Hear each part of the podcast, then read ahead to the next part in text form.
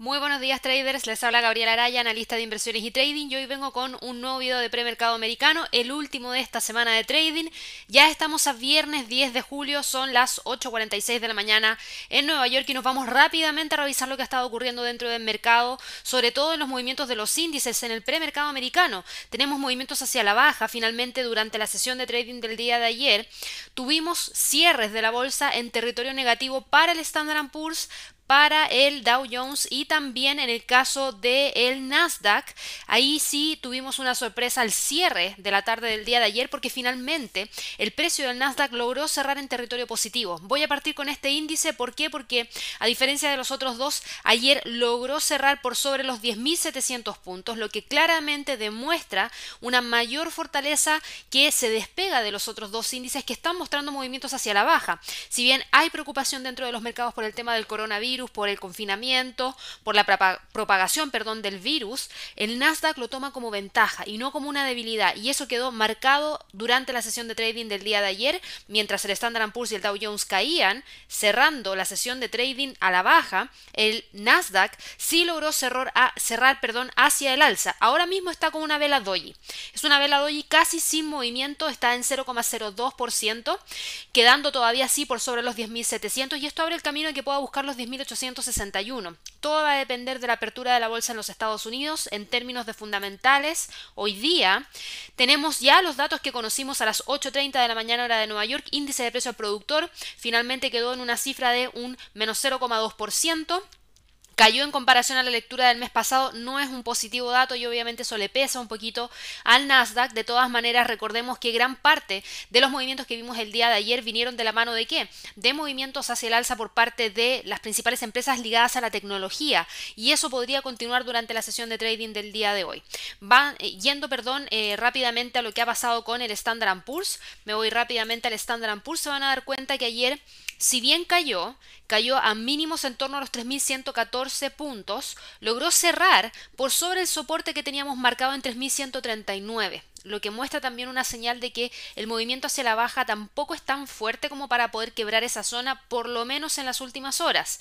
Ahora, lo interesante es lo siguiente, hemos conocido que la bolsa en Asia venía con movimientos hacia la baja, el índice compuesto de Shanghái de China cayó alrededor de un 2%, ¿y por qué? Porque hay muchas advertencias de los medios de comunicación estatales chinos sobre la persecución de acciones y los informes de que unos pocos fondos gestionados por el gobierno estaban haciendo ya algunos movimientos de venta.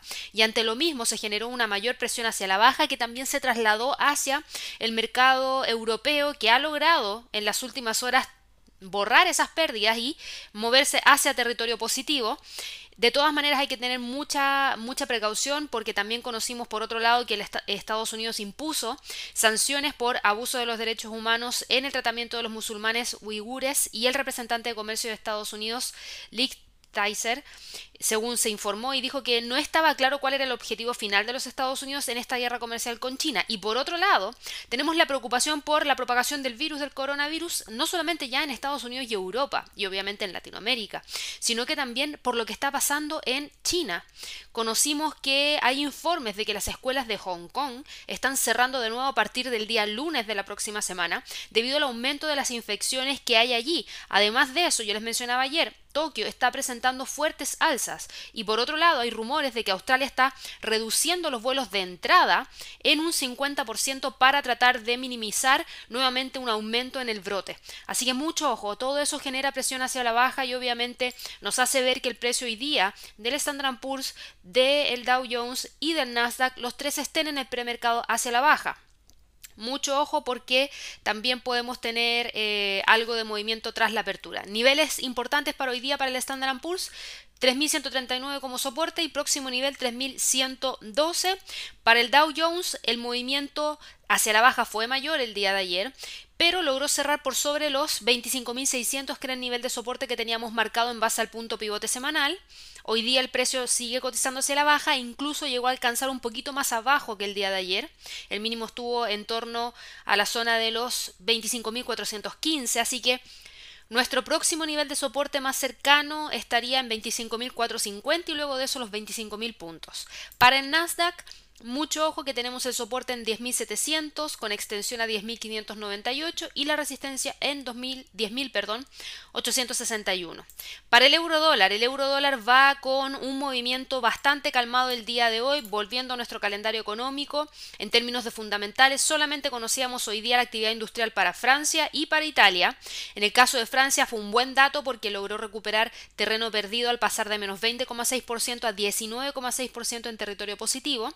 Y en el caso de Italia, también logró mejorar desde menos 43,4% a menos 20,3%, mejor de lo que el mercado esperaba. Así que en cierta medida son buenos datos para Europa y eso genera también un pequeño movimiento hacia el alza del euro. Pero ojo, como están cayendo los índices en Estados Unidos, también genera mayor presión hacia el alza por parte del dólar y eso anula en cierta medida el movimiento hacia el alza que podría haber tenido el euro. Así que los niveles para hoy día están entre los 1.13 y los 1.12,58. Para la libra dólar, la libra dólar ayer frenó el movimiento alcista, no marcó una quinta sesión consecutiva cerrando al alza porque cerró hacia la baja en torno a los 1.26, no logró salir de la zona de congestión. Hoy día tenemos una vela doji que demuestra la incertidumbre que hay dentro del mercado sigue cotizando en torno a esos 1.26 y el próximo soporte estaría en los 1.25,50.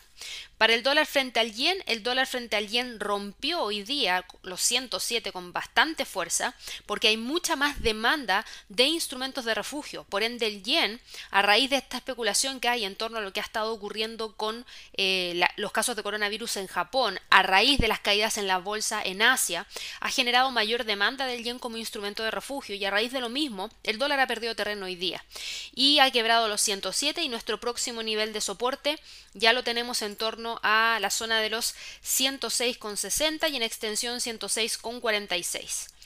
Pasando al mercado de materias primas, fíjense en el petróleo, ayer lamentablemente no logró cerrar sobre los 40 dólares por barril. El precio el día de ayer cerró en 39,56, lo que nos dejó fuera de esta zona, así que disminuye también la posibilidad de que por lo menos para el cierre de esta semana de trading vayamos a tener algún quiebre hacia el alza de los 41. ¿Qué hemos tenido como información?